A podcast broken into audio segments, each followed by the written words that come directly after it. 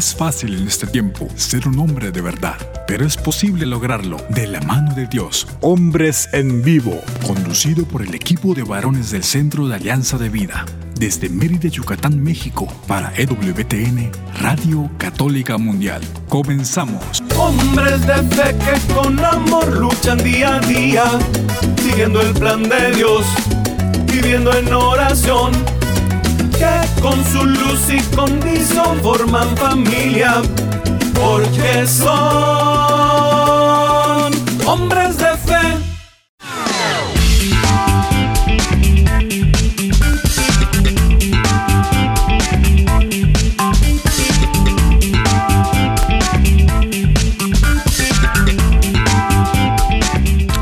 ¿Qué tal amigos? Muy, muy buenas tardes. Bienvenidos a una emisión más de este su programa Hombres en Vivo. Les saluda con mucho gusto su amigo y servidor Juan Carlos Valderas, que a nombre del equipo de varones de Alianza de Vida tenemos el enorme privilegio de llevar hasta ustedes este programa. Este programa se transmite por Radio Católica Mundial y es un privilegio saludar a Daniel Godínez, nuestro operador allá en los cuarteles generales de Radio Católica Mundial en Alabama. Muchas gracias Daniel por tu servicio callado, siempre efectivo de semana a semana, que hace posible que las ondas de aquí, la señal de Mérida, Yucatán, se enlace allá con ustedes y de con ustedes a las plataformas digitales de todo el mundo y a las emisoras afiliadas en los Estados Unidos. Muchas gracias Daniel y no menos podemos hacer sino agradecer a César Carreño, que aquí desde la Ciudad Blanca, en el sureste mexicano, en Mérida, Yucatán, hace posible la transmisión de este programa para enlazarse, como decíamos antes, con los cuarteles generales de Radio Católica Mundial allá en Alabama. Gracias César, gracias César por tu trabajo de cada semana. Pues queridos amigos, esta tarde, esta tarde de eh, marzo, ya estamos eh, arrancando marzo, ya rápidamente, ya hemos llegado al día 3 de marzo. Es increíble la manera en que los días se suceden uno tras otro. Es una gran bendición poder disfrutar de esta oportunidad que llamamos vida y que de esta forma se puntualice en nosotros, se haga carne, se haga, se verifique el plan de Dios, el plan de Dios que es plan de abundancia, de felicidad, de paz para nosotros, porque los planes suyos son planes para nuestro bien. Bueno, pues esta tarde tenemos un programa muy bonito que acorde con el tiempo litúrgico, un tiempo fuerte que acabamos de iniciar el día de ayer con el miércoles de ceniza, pues tenemos la oportunidad de replantearnos la vida que llevamos aspirando siempre a una vida mejor, a una vida mejor ya desde aquí, desde esta realidad en la que estamos, no únicamente para el mundo futuro, pero sí aspirar desde luego a esa alegría que es estar alguna ocasión, en algún momento, frente a frente con el Señor, cuando podamos estar de cara a Él. Entonces, damos las gracias a Dios por el hecho de poder compartir este momento y, desde luego, les invitamos a participar de una manera muy especial comunicándose desde los Estados Unidos al 1866-398-6377 y fuera de los Estados Unidos marcando el 1205-271-2976. Repito con mucho gusto, si quiere marcar desde los Estados Unidos marcando el 1-866-398-6377 y fuera de los Estados Unidos el 1205-271-2976. Les invitamos también a visitar nuestra página www.alianzadevida.com y a escribirnos. Está a su disposición el correo siguiente alianzadevidamx.gmail.com. Visite nuestra página de Facebook y encuentre contenidos que nuestros colaboradores suben a diario para ampliar la información que semana a semana compartimos en este espacio y también de temas variados, siempre buscando que se robustezca esta experiencia de vivir desde la fe. Si se perdió un capítulo de nuestro programa, si no alcanzó a llegar, si por alguna razón no estuvo cerca de la radio cuando pasó nuestro programa, no hay ningún problema, por favor, búsquenos en Spotify y allí encontrará el podcast del programa en turno y también de programas previos que están ahí para que usted escuche y comparta con quienes quiere, con quienes ama. Bueno, habiendo dicho todo esto, saludo con muchísimo gusto a nuestro amigo René Ortega, hombre de negocios, consultor de empresas, pero sobre todo un creyente de tiempo completo. Bienvenido René, qué bueno tenerte con nosotros.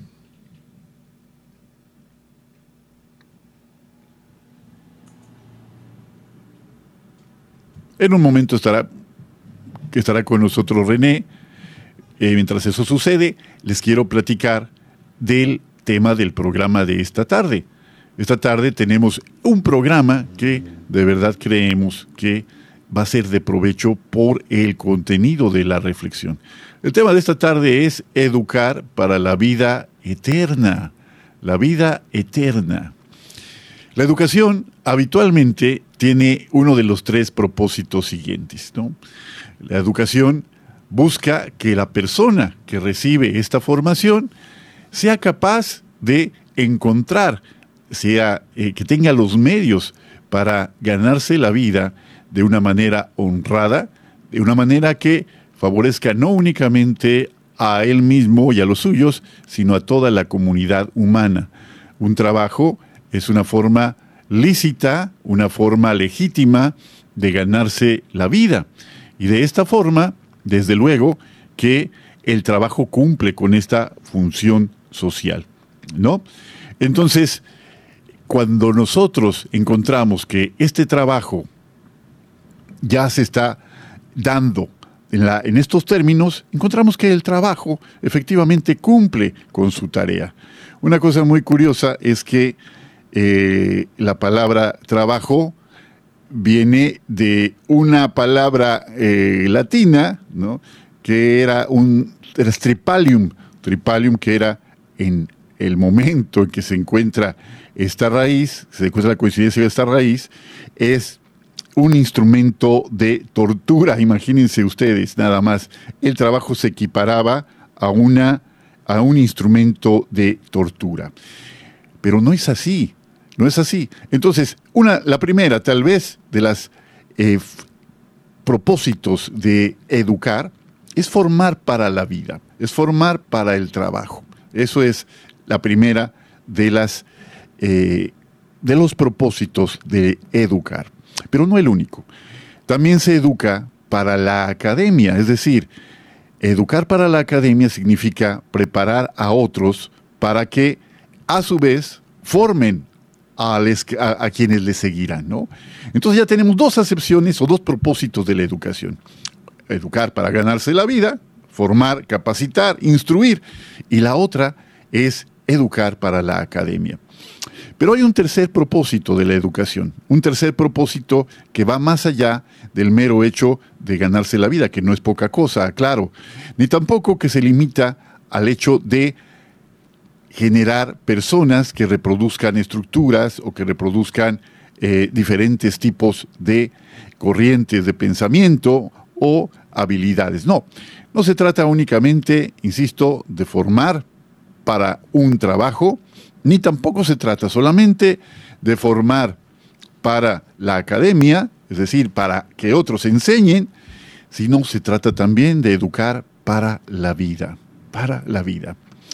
Y en esta educación para la vida, pues desde luego que tenemos que estar muy claros de que somos todos responsables de nuestra propia historia y si somos creyentes tenemos el plus, tenemos la gran ventaja de saber que en este caminar por la vida siempre nos acompaña el Señor. Y, contamos además con la intercesión de una madre que nos ama, que nos cuida, que nos protege. Este es un don verdadero del Señor. Y bueno, ahora sí, René Ortega, qué gusto. Ya dije muchas cosas buenas de ti. Ojalá que las hayas escuchado, amigo. Bienvenido. ¿Qué tal, Juan Carlos? Acá la tecnología que no ha funcionado muy bien el día de hoy, pero ya aquí con mucho gusto. No, René, pues qué alegría tenerte otra vez, como cada jueves primero de mes, para que esto que durante tantos años ha sido, eh, pues, haciendo acopio no solo de conocimiento, sino de una experiencia humana muy vasta, pues sea compartida con otras personas y sea, así sea de provecho, se multiplique este provecho para, para tantos.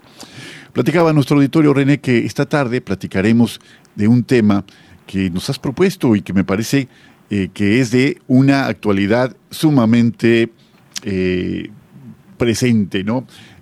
El tema de educar para la eternidad, educar para la eternidad. ¿Y qué nos dices por qué sí es tan necesario este educar para la eternidad, René?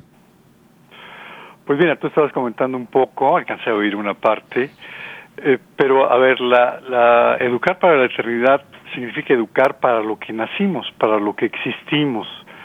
Es decir, cuando se habla de educación tiende uno a pensar en la escuela, ¿no? siempre. Hablabas tú de la academia ahora. Y educar para la escuela significa que, bueno, ir a la, al, kinder, después ir a la primaria y aprenderse las tablas de multiplicar y aprender ortografía y aprender eh, los verbos y etcétera, etcétera, todo esto que se va acumulando a lo largo de los años, la secundaria, la preparatoria y después la universidad. Pero la pregunta es ¿y para qué? Es decir, ¿para qué aprendo todo esto? Y, y, la respuesta, como decías tú, es no puede ser solamente para el trabajo. Me, si la educación me prepara para ser un buen, un buen profesional, un buen técnico, bueno, me, suena, suena muy bien, pero ¿qué sucede con el, el propósito con el que nos hizo Dios? Eh, si esa educación que recibimos en la escuela es una educación que no nos prepara para la vida eterna, es decir, que no nos va llevando, nos va dando herramientas, elementos para conocer la verdad y para actuar en concordancia con eso, es decir, utilizar nuestra libertad para buscar el mayor bien posible, entonces nos estamos quedando cortos. Y el mayor bien posible, pues es Dios mismo, que es el motivo por el que Dios nos creó. Entonces, quedarse solamente en esta educación técnica, científica, eh, nos lleva a un punto en el que ya no podemos ir más allá si no está orientada a llevarnos a, una, a una relación con Dios, a, a descubrirlo, a entender esas verdades que son fundamentales para el ser humano y que por lo tanto nos, nos acercan y nos asemejan a él porque fuimos hechos a imagen y semejanza suya y eh, pues nos vamos a quedar como, como a la mitad de la carrera. Sí, esto es eh, un riesgo latente. Fíjate que en los últimos años la tendencia de las corrientes educativas se han enfocado más en esta primera vertiente, en educar para el trabajo, porque también la visión de la persona se ha centrado más en reducir la, la, imagen del hombre o el concepto del hombre o la idea del hombre, del ser humano me refiero, a un ente productivo, a alguien que, se, que su característica primera o más importante es producir y producir, hacer, hacer, hacer, hacer. ¿no? En este contexto de reducir al hombre a esta dimensión de un hombre que consume, pues desde luego que pone al hombre mismo, al ser humano mismo, en el otra, la otra punta de este fenómeno. Es decir, si hay un hombre que produce, hay un hombre que consume. Y decía Pedro Arrupe, el, superior de la, la, Compañía de Jesús durante muchos años en el siglo pasado, decía que esta visión ubica al ser humano, al hombre y a la mujer, como un homo consumens, es decir, un hombre que consume. Imagínate nada más reducir toda esta riqueza, toda esta plenitud que la humanidad ya, eh, que, es propia del, del ser humano, a nada más un ente que consume, nada más un ser que se dedica a hacer y a consumir, hacer y consumir. Porque si tenemos esa visión de lo que es el hombre, vamos a caer muy pronto, y lo hemos dicho en otros programas, en la tentación de que es más importante la miel que las abejas que producen esa miel. ¿Y qué sucede? Que se puede prescindir de las abejas. Uno dice, uno dice equivocadamente, al final lo importante es la miel, así que las abejas no importan. ¿Qué, qué, qué, qué visión tan cerrada, René? Pero en la que caemos tan frecuentemente y que anula la dignidad de la persona. Entonces sí, el concepto de la educación y el propósito que ésta tenga va a determinar de una manera muy, muy importante lo que sucede en toda una sociedad. Eso, eso está más que claro, ¿no? Si yo educo para que mis, eh, mis connacionales y educo para que mis alumnos únicamente sean entes productivos, estoy dejando de lado el hecho de que hay alguien, no solamente algo, sino a alguien a quien formar y a quien lo que podamos compartir, a lo que podamos modelar en él o en ella, eh, va a redundar en beneficio de toda la comunidad humana, ¿no? Entonces, me parece muy importante esto que mencionas, eh, partiendo de la educación. Y, tú lo sabes, René, hay, hay dos conceptos de los que podría partirse para entender el vocablo mismo, la palabra misma educación, ¿no? Una de ellas, no se han puesto de acuerdo los estudiosos, es educare, que en su acepción más amplia, en su significado más amplio, significaría criar, eh, dotar de conocimientos. El proceso que se seguiría sería desde fuera de la persona hacia adentro. Es decir, pensar que el, el alumno, la alumna, es como un vaso que hay que llenar es un vaso que hay que, un recipiente al que hay que dotarle de conocimientos de los que carece. Pero por ahí, por otra parte, está la otra visión, que es la visión que dice, no, la educación, la palabra educación viene de educere o exducere, que significa extraer, sacar de, de dentro hacia afuera lo mejor que cada quien tiene en sí mismo. Y esto, desde luego, pues va a hacer que la persona caiga en cuenta de esa riqueza que le habita. ¿Cuál es el dilema, René? ¿Qué hacemos con la educación que nos está forzando a una visión únicamente utilitaria? Mire, es una tristeza terrible, porque en, la primera acepción, eh, educere, eh, educare es una, una un, recipiente que se llena con conocimientos desde fuera.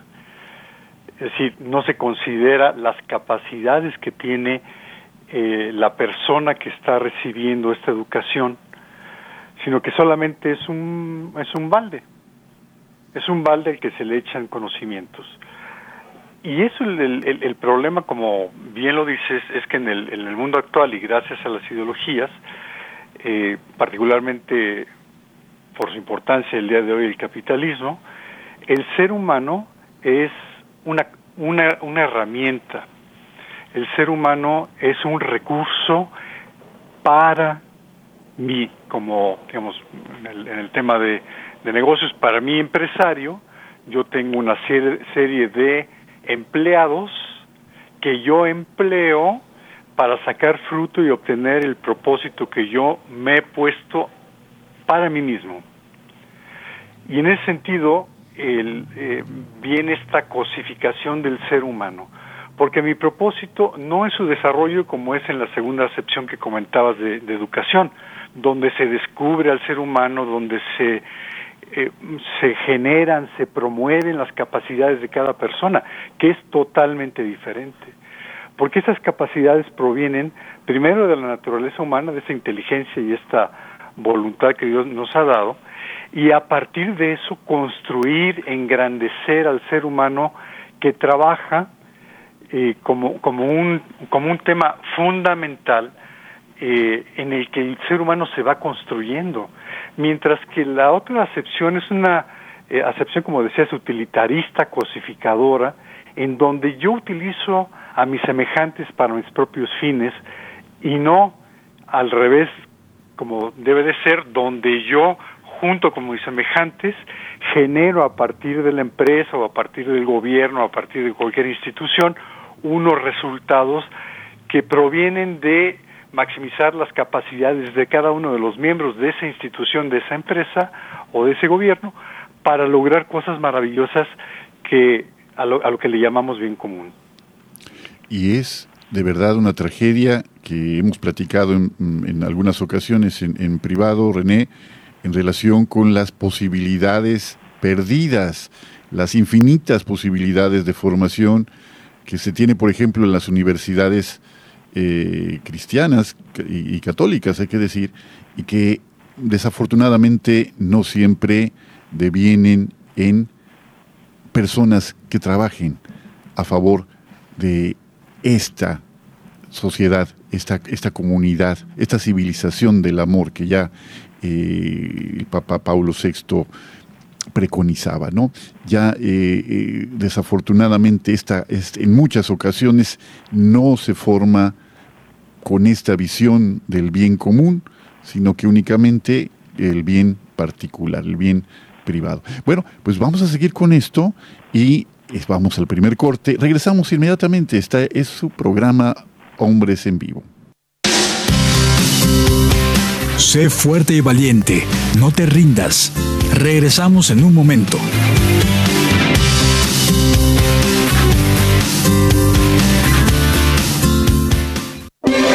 Si quieres conocer más acerca de nuestra labor, llámanos al Centro Alianza de Vida en Estados Unidos al 682-772-1958. Mi familia y yo serviremos al Señor, según dice la Biblia. Sigue con nosotros.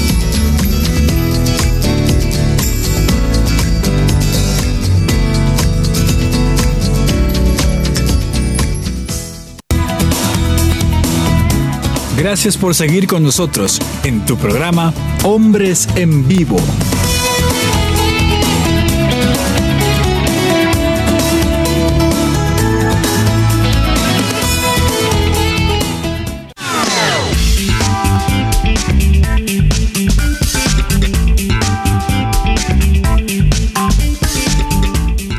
Bueno, pues ya estamos de vuelta en este segundo segmento de su programa semanal Hombres en Vivo. Tengo el gusto de estar acompañando a nuestro querido René Ortega aquí esta tarde con el tema Educar para la vida eterna. A propósito del inicio de la cuaresma que ayer con el miércoles de ceniza inauguramos en este año 2022.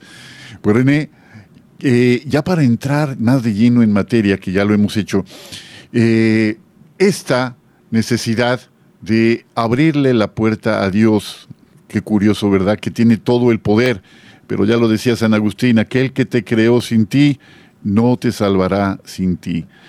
Es necesario que nosotros libremente, voluntariamente, asumamos como propio el plan de Dios para nuestra vida. Bueno, René, muy apropiado me parece, ojalá que coincidamos con esto, el pasaje del joven rico para este tema del día de esta tarde, ¿no? El joven rico que le sale al paso al Señor Jesús y le dice, Maestro, bueno, ¿qué tengo que hacer para ganar la vida eterna? ¿Qué tengo que hacer para ganar la vida eterna?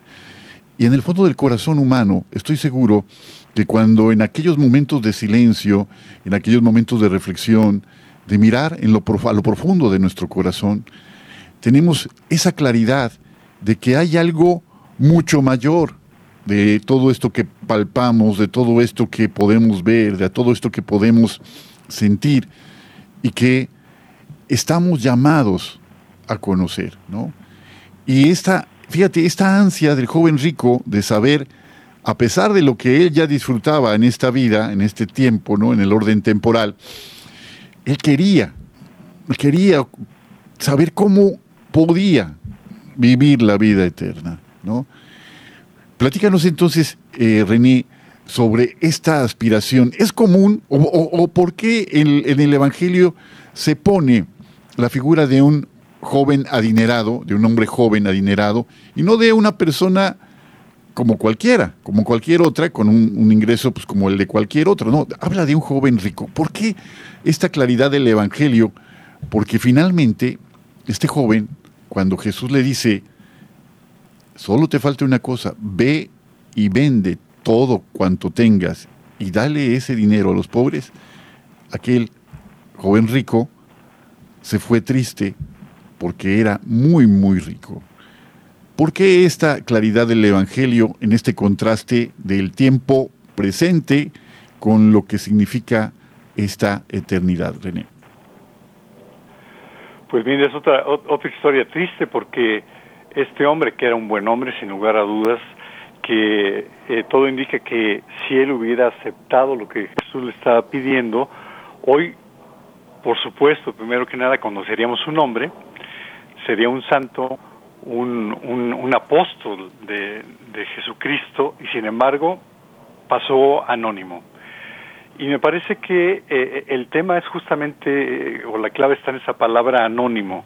Cuando nosotros estamos orientados a las cosas del mundo, cuando nos conformamos con las cosas del mundo, que es el dinero, el poder, los, los placeres, etcétera, lo que hacemos es olvidarnos del motivo por el que existimos.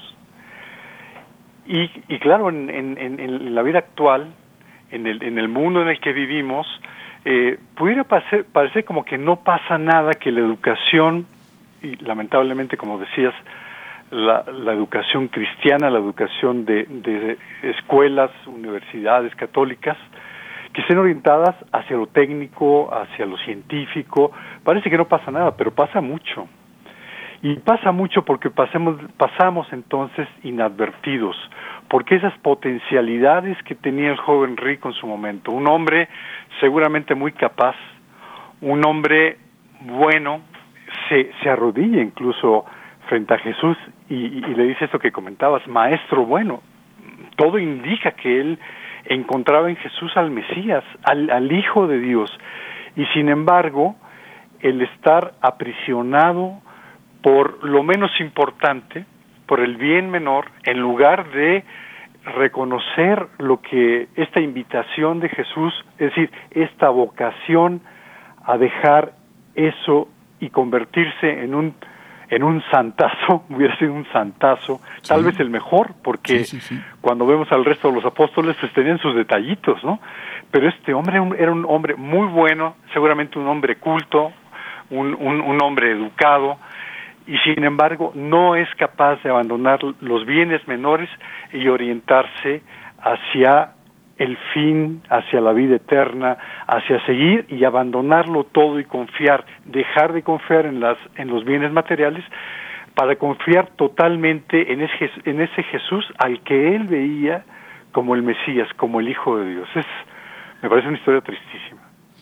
Tristísima porque cuando dices tú eh, como dice la canción, no quiero arrepentirme después de lo que pudo haber sido y no fue, ¿no? Es una canción, esa parte una canción muy conocida, ¿no? Del folclore popular, pero eh, dices, en el hubiera, en el hubiera se fragua la desesperanza. Cuando uno dice, hubiera hecho esto, hubiera dicho aquello, hubiera dicho esto, hubiera dicho aquello, se hubiera pensado, se hubiera, bueno, es de verdad el llanto y el rechinar de dientes, porque dice uno, ¿cómo estaba tan clara la respuesta a mi pregunta, a mi pregunta de vida, y dejé que pasara ante mí? Qué, qué tristeza tan grande, qué tristeza enorme. Y bueno, esto que mencionas de los bienes temporales, los bienes aparentes, incluso podemos llamarles aparentes porque pues sí, ¿a quién no le gusta estar cómodo? ¿A quién no le gusta tener eh, ciertas eh, cosas para disfrutar mayor, mayormente el momento? ¿A quién no? Pero cuando nosotros ponemos eso ante lo que vale verdaderamente la eternidad, pues estamos cambiando el oro de nuestra vida por cristalitos, por espejitos. Er, eh, en, este, en este caminar, en este caminar de la educación, René, hay varias instancias que nos propones para reflexionar. Una de ellas, la primera, es la iglesia doméstica, la familia. La otra, la escuela, el trabajo y nuestro carácter, nuestra condición de ciudadanos. Platícanos un poquito de la importancia de la familia, de la familia en esta formación para la vida eterna. Pues, eh, Juan Carlos, es, muy importante estos elementos porque a veces uno se queda en los conceptos así muy ambiguos y e ir aterrizando le ayuda a uno a entender mejor la, la realidad. Porque justo el objetivo de la educación es enseñarnos la realidad, es decir, encontrar la verdad. Una educación que no lleva a descubrir la verdad, es una educación que no sirve. Entonces, claro, el primer lugar en el que uno debe de recibir esta educación es la familia, la iglesia doméstica, el, el, buscar ser, con todas las limitaciones propias, eh, la, la, la sagrada familia que vive alrededor de la confianza en Dios, que vive con una fe, por supuesto, eh, maravillosa de, de, María y de José, ahora que estamos en el, en el mes de marzo de, de San José, como ellos son capaces de ver la realidad con una claridad absoluta. Y esa claridad absoluta es identificar que lo que Dios les está pidiendo es para su, para su mayor bien. Porque si ellos hubieran enfocado, cualquiera de los dos, María, el, el tener un, un, hijo eh, que no se sabía de dónde venía, o José el aceptar a, una mujer embarazada, eh, bueno, humanamente lo, más probable es que eh, cualquiera de nosotros hubiera dicho, no, no, no, no, no. María podría haber muerto apedreada. Sí. y José pudo haberla rechazado sin ningún problema eh, y eso hubiera sido conforme a la, a la ley judaica. Pero el tema es que la aceptación de esta voluntad de Dios es fundamental. ¿Y dónde se siembra la fe? ¿Dónde se siembra la revelación y las verdades fundamentales del ser humano? En la familia.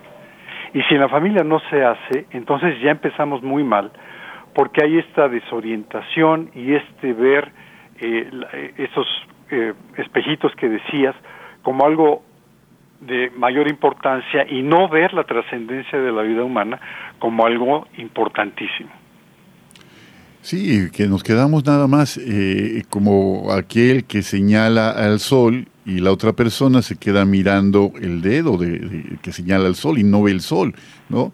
Nos quedamos viendo lo que no importa, perdemos de vista lo esencial y nos quedamos con lo accidental, con lo accesorio. Y esa es una tentación muy grande que corremos, sobre todo en esta época en que tantas cosas nos deslumbran, René. Tantas cosas aparentemente son novedosas o atrapan nuestra atención, pero cuando las miramos verdaderamente, nos damos cuenta de que no son otra cosa sino distractores en el camino distractores para salirnos de este, de este camino que sabemos que finalmente nos conducirá a la felicidad. Y ese camino me refiero es el camino de, del Señor, el camino de Jesús. La escuela, René, ya nos has platicado un poco de esa iglesia doméstica que es la familia, esa pequeña iglesia, esa primera comunidad donde se transmite la fe, el amor, la esperanza. Platícanos un poquito, ¿por qué es tan importante que no seamos indiferentes a lo que ocurre en la escuela donde se forman nuestros hijos. Porque hay muchas cosas de la formación que se propone a nuestros hijos que no necesariamente coinciden con una visión esperanzadora, una visión cristiana de la vida. ¿Qué, cómo, podemos eh, hacer esto? ¿Cómo podemos estar atentos? ¿Cuáles serían algunas pistas para que esta educación que los niños reciben desde una eh, edad muy tierna eh, en la escuela no sea atraída hacia las luces de, de, estas, de estos distractores? Mira, ese me parece un tema fundamental. Eh, claro, siempre la familia es número uno, donde, donde se comienza a vivir la fe, pero después viene la escuela. Y lamentablemente las escuelas católicas se han establecido como misión cosas, pues francamente mediocres. Eh, Voy a dar el, no, no porque sea mediocre, sino al contrario, porque es maravilloso. Voy a dar el ejemplo de la escuela donde está mi hijo menor. Él está en, en, preparatoria, en una escuela americana, católica, que se llama Seaton. Eh, Seaton es, es el nombre de la primera santa eh, norteamericana. Y Seaton es una escuela que tiene una misión espectacular. Y esta misión es educar a sus alumnos para la santidad. Cuando una escuela católica se queda por debajo de este objetivo en el nivel que sea, el, el, educar a, hombres exitosos. Eh, eh, yo diría incluso, me atrevo a decir, claro que está mucho menos lejos, pero el educar a hombres íntegros. bueno, hay una palabra que lo dice todo y es la santidad. Pero para que eso se se requieren dos cosas. Uno, que la escuela pase del dicho al hecho, que el buscar la santidad se exprese en los programas, en las materias y en la forma de, orientar y de tratar a sus alumnos. Y voy a dar dos ejemplos de esta escuela, porque es, es, homeschooling. Mi, mi, hijo está aquí en la casa y estudio desde acá. Cada eh, comunicación, como sucede también cuando entramos al, programa, eh, cada, cada comunicación es una comunicación cristiana. Eh, ahora que estábamos eh, por, por, conectarme, Gabriel me decía, bienvenido hermano. ¿Qué, qué, ¿Qué valor tan enorme tiene esto? y con la escuela, todo, toda comunicación termina con God bless, Dios te bendiga. Y todas las materias, que eso me parece espectacular y es lo que me hizo enamorarme a mi esposa, a mí y a mi hijo de, la escuela, es que cuando eh, en su primer libro el año pasado de biología, todo gira alrededor de la creación de Dios. No, no de, de los organismos unicelulares y luego cómo van, no, no, no. A partir de dónde viene la creación, Dios que crea a todos los seres inanimados y animados y, viene por ese lado. Eh, tiene clases no de moral, de teología. Eh, incluso en las mismas eh, materias de matemáticas hay una consideración a, a, cómo el mundo de las matemáticas también coincide y está generado a partir de la creación misma de Dios. La historia eh, el año pasado llevó la historia de, de, la iglesia, de, de la, historia de la salvación. En fin, entonces, eh, cuando nosotros decimos que queremos una cosa y no lo convertimos en realidad y hacemos otra y, entonces nos enfocamos a, que la escuela sea bilingüe que, o que estudie inglés y eh, estudie, aprenda chino, aprenda alemán, a que, a que sea muy bueno debatiendo, a que eh, esté buscando siempre su propio interés, empezamos mal, ¿no? Porque sin lugar a dudas lo estamos llevando por un camino que no es el que se requiere para el cristiano, que es esta vida de santidad y que encuentre en cada expresión y en cada momento de la vida, ya que ya que sea adulto, una oportunidad para alabar a Dios y amar a sus hermanos alabar a Dios y, a, amar a sus hermanos. Qué bonita síntesis de un propósito de vida, claro. Esta es importancia de eh, la escuela que forma a nuestros hijos, ¿no? El, hecho de que, fíjense qué bonito el ideal. Qué bonito apuntar hacia allá, educar nada más y nada menos que para la santidad. En este caminar, de verdad, nosotros tenemos que estar muy atentos a lo que esta otra visión, que no es necesariamente la visión eh, del Señor, ¿no? sino una, una visión que nos están inculcando de una manera pues sistemática a partir de diferentes ideologías, ¿no? Ideologías que son, pues sabemos, pasajeras y son muchas veces las que están en boga o están en turno de acuerdo con el proyecto político de quien gobierna. Eso también hay que decirlo, ¿no? Por eso es tan importante no permanecer al margen en esta área de la formación de nuestros hijos particularmente y nuestra propia formación también, que nunca debe de terminar. Bueno, vamos entonces al segundo corte, vamos al segundo corte y regresando, pues tenemos el saludo para nuestro amigo Pedro Salas desde aquí, de Mérida, allá está la selva amazónica. Continuamos. Sé fuerte y valiente, no te rindas. Regresamos en un momento.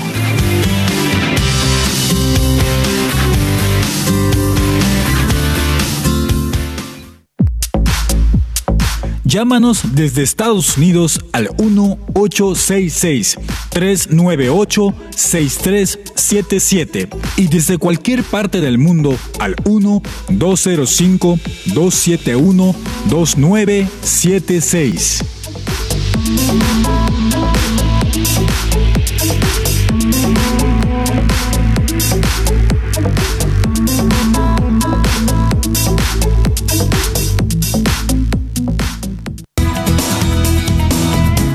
Gracias por seguir con nosotros en tu programa Hombres en Vivo.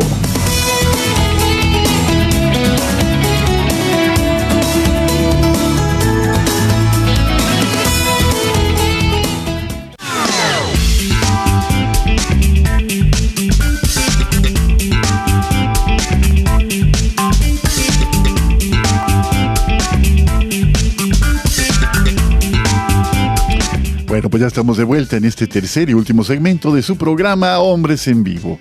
Y bueno, pues tenemos la colaboración de nuestro queridísimo Pedro Sala Ruiz, que esta tarde, pues no es la excepción, y nos envía un saludo que aquí latamos muchísimo, Pedro, y que con mucho gusto compartimos con nuestro auditorio.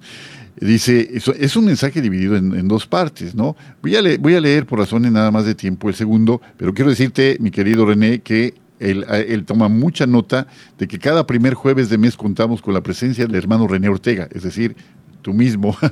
Excelente el tema que viene desarrollando el día de hoy sobre la gran importancia de la educación en todas las sociedades del mundo. Pedro, recuerdo que tú mismo eres formador, tú mismo eres un profesor de escuela, según recuerdo. Así que no te es ajeno esta parte esta parte, esta ramificación del tema principal, que justamente es educar para la vida eterna, ¿no? Qué importante es el papel que juegan los educadores, los padres, los maestros. Y dice también nuestro amigo Pedro, hermanos amados, siempre son muy acuciosos para seleccionar cada tema. El arte de educar no solo compete a los maestros de escuela, implica también el trabajo que deben realizar los padres de familia y todos los actores de la sociedad. Que nuestro Padre Omnipotente les bendiga siempre, amados hermanos, y por sus intermedios a toda la gran audiencia de Radio Católica Mundial en los cinco continentes. Será hasta una próxima oportunidad. Y añade ahí, entre otras cosas, una cara sonriente, varias caras sonrientes y la bandera, la querida bandera de esa nación hermana del Perú. Bueno, pues un abrazo hasta allá, hasta la selva amazónica, mi querido Pedro, nuestro querido Pedro Salas. Y ya estamos cerca del final, este, René. Esta parte se nos va como agua siempre, así que voy a hacerte varias preguntas para explotarte, para aprovecharte aquí como, como te mereces con eso que nos compartes. Nos falta entonces el papel, ya, ya hemos hablado un poquito, eh, eh, mm, René, de la familia, de la escuela, pero también, aunque no pareciera un espacio propio para educar para la vida eterna, también está el mundo del trabajo. Platícanos qué papel juega el mundo del trabajo y si tú crees que haya eh, una, esté a la vista, tú como consultor de empresas, una eh, conciencia diferente en la que pudiera reconocerse de una manera más concreta lo que hace quien emplea a favor de los empleados y lo que hacen los empleados a favor de la empresa finalmente es su fuente de eh, una fuente importante de su ingreso. ¿Cómo combinar esto, este, René? Mira, yo, yo me acuerdo cuando terminé la universidad que me sentía muy orgulloso porque sentía que ya había terminado, pero en realidad iba a comenzar apenas, ¿no? Esta preparación en, en, en todos estos años de escuela es para la vida del trabajo, para, para eh, convertirse uno en, un adulto y, tomar todas estas responsabilidades que van surgiendo a lo largo de la vida. Y es, me, sorprende mucho que no hay esta conciencia en las empresas o en las instituciones de que el trabajo es una continuación, eh, no solamente en el sentido de que todo lo que se aprendió antes se aplica ahí, sino que para la vida adulta vienen dos elementos de la doctrina social de la Iglesia. Primero, que se debe respetar la dignidad humana y segundo, que se, en, esa vida adulta de trabajo se desarrolla el, ser humano de manera integral. El Papa eh, San Juan Pablo II, en su libro Persona y Acción, él dice que sí, estamos determinados por nuestra propia naturaleza, esta imagen de Dios, esta inteligencia, esta voluntad, pero es, estas características se utilizan, se generan en la acción. Por eso el, el, nombre del libro, en la acción. Si todos esos conocimientos que yo recibo a lo largo de mi vida como estudiante los guardo en un cajón y no los utilizo para nada, entonces estoy coartando mi propio desarrollo. Y por lo tanto, el mundo del trabajo es fundamental. Uno que ya tiene el, el kilometraje muy recorrido, pues todas las oportunidades que hemos, hemos tenido a lo largo de la vida y el aprendizaje que hemos tenido posterior a los estudios universitarios y cómo esto nos va generando eh, una, una, una, forma de ser para bien o para mal, ¿eh? porque está la, la, digamos, la antieducación también en la empresa y está la educación en la empresa que me lleva a ser alguien que promueve el bien común, que agrega valor a la empresa, y o, la otra opción que es aquel que se aprovecha de otros, aquel que genera mal común en lugar de bien común y que daña a, a, sus semejantes, porque después de la familia los siguientes prójimos son aquellos con los que trabajamos, que de hecho normalmente estamos incluso más tiempo con ellos que con nuestra propia familia, y entonces esto genera mal común, dañamos a la sociedad y dañamos a la humanidad una tristeza perder ese espacio. Nuevamente, otra vez la importancia de la reflexión para que la acción se vea enriquecida. No se trata de hacer, hacer, hacer, sino de detenernos antes de empezar una obra, una tarea, para ver el impacto que podemos causar a través de esto, de aquello y obrar en consecuencia. Bueno, eh, sobre esta parte de nuestra participación en la vida de todos eh, como ciudadanos, René, Adelante, platícanos un poquito de este espacio de formación para la vida eterna. Pues mira, hay, dos cosas, una en, en, ese sentido, dos fundamentales. Uno es la justicia, el educarnos para la justicia. Porque si no hay justicia, no, no hay paz. Eh, y, por lo tanto se daña el bien común. Eh, lamentablemente en, en, nuestros países hay un, altísimos niveles de injusticia. Y entonces nuestra participación como ciudadanos requiere estar claramente, identificar con toda claridad el ser justos, es decir, el dar a los demás lo que les es propio, lo que les debemos, lo que corresponde con sus características. Eh, cuando ahora hay tanta preocupación por un animalito, un perrito, un gatito, un, no, una ballena, sobre la preocupación sobre un ser humano, por ejemplo, un bebé no nacido, estamos, está totalmente volteado. Pero para lograr esto se requiere que participemos en la vida política, que seamos ciudadanos de verdad, uno de los principios de la doctrina de la Iglesia, la participación, y que entonces ayudemos a partir de esta educación en la familia, en la escuela y en, el trabajo, que lo apliquemos para generar bien común, eh, no solamente un bien común temporal, sino un bien común eterno, porque cuando el bien común temporal está separado, divorciado del bien común eterno, es decir, cuando no existe fe, tiene, tiene uno el riesgo de lo que decías hace un momento, que es que uno viva para los intereses y entonces el poderoso se convierte en dueño de los demás y los manipula para lograr sus objetivos egoístas eh, personales. y nuevamente la necesidad de verdad de reconocer en cada persona la dignidad humana. ¿Cómo vamos a poder trabajar a favor de un bien común cuando no estamos verdaderamente conscientes de que quien está al lado mío, quien está frente a mí, quien está junto a mí, tiene la misma dignidad que tengo yo por el simple hecho de ser hijos de Dios, simplemente ese, ese hecho de estar ante nosotros y compartir esta vida. Eh, todo esto de lo que hemos platicado, amigos queridos, nos lleva a una consideración muy actual, eh, justamente en, el, pues en el, la noticia eh, actual, la noticia que domina los encabezados en los diarios del mundo y en todos los espacios noticiosos, es justamente la triste, la penosísima historia de la guerra en Ucrania, que no es el único lugar violento en el mundo hay que decirlo. nuestros países también sufren una violencia de muchos tipos y es violencia que debemos denunciar y que también debemos combatir.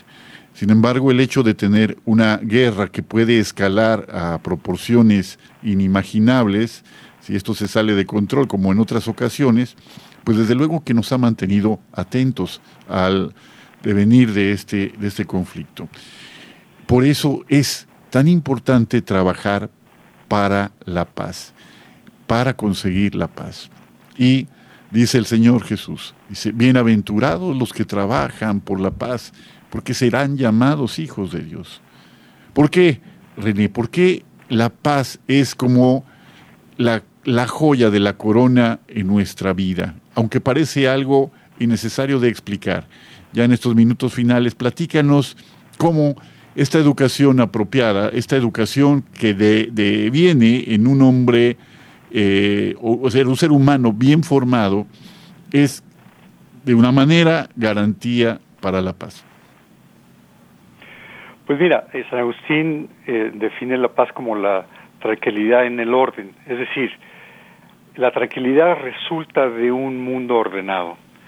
Eh, y entonces, él, dice, ya en forma más específica, que la paz del alma racional es la ordenada armonía de la contemplación y la acción, un poco lo que decía yo de Juan Pablo II, es decir, contemplar a Dios, orar y, considerarnos como hijos suyos y actuar conforme a esa naturaleza y, este mandato que es en realidad un, tremendo beneficio de amar a Dios sobre todas las cosas y al prójimo como uno mismo en esta acción que nos hace más hombres y que nos hace más parecidos a Dios.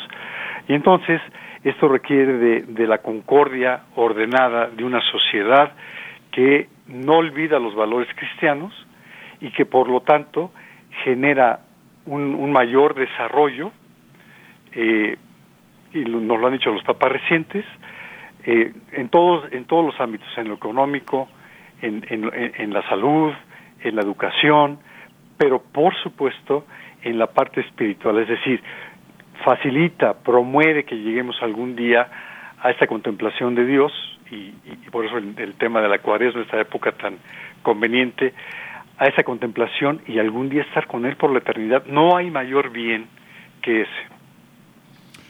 Durante mucho tiempo, durante el Imperio Romano, se hablaba de la famosa Pax Romana, la paz romana, pero esa paz no era tal. La paz romana era una paz fundada en el imperio de la fuerza, en el poder de la fuerza de un ejército muy poderoso sobre eh, sus territorios conquistados. No se trata de ese tipo de paz, se trata de una paz en la que efectivamente haya una garantía de armonía para la vida en común, para que ese bien común se construya entre todos. Eh, René, un mensaje final, tenemos un par de minutos ya para cerrar el programa. Un mensaje final, René, por favor. Pues mira, otra vez caer en cosas concretas lo más posible, porque eso es lo que le da sentido a estas conversaciones. Si hay tres elementos que dañan la, eh, en nuestros países.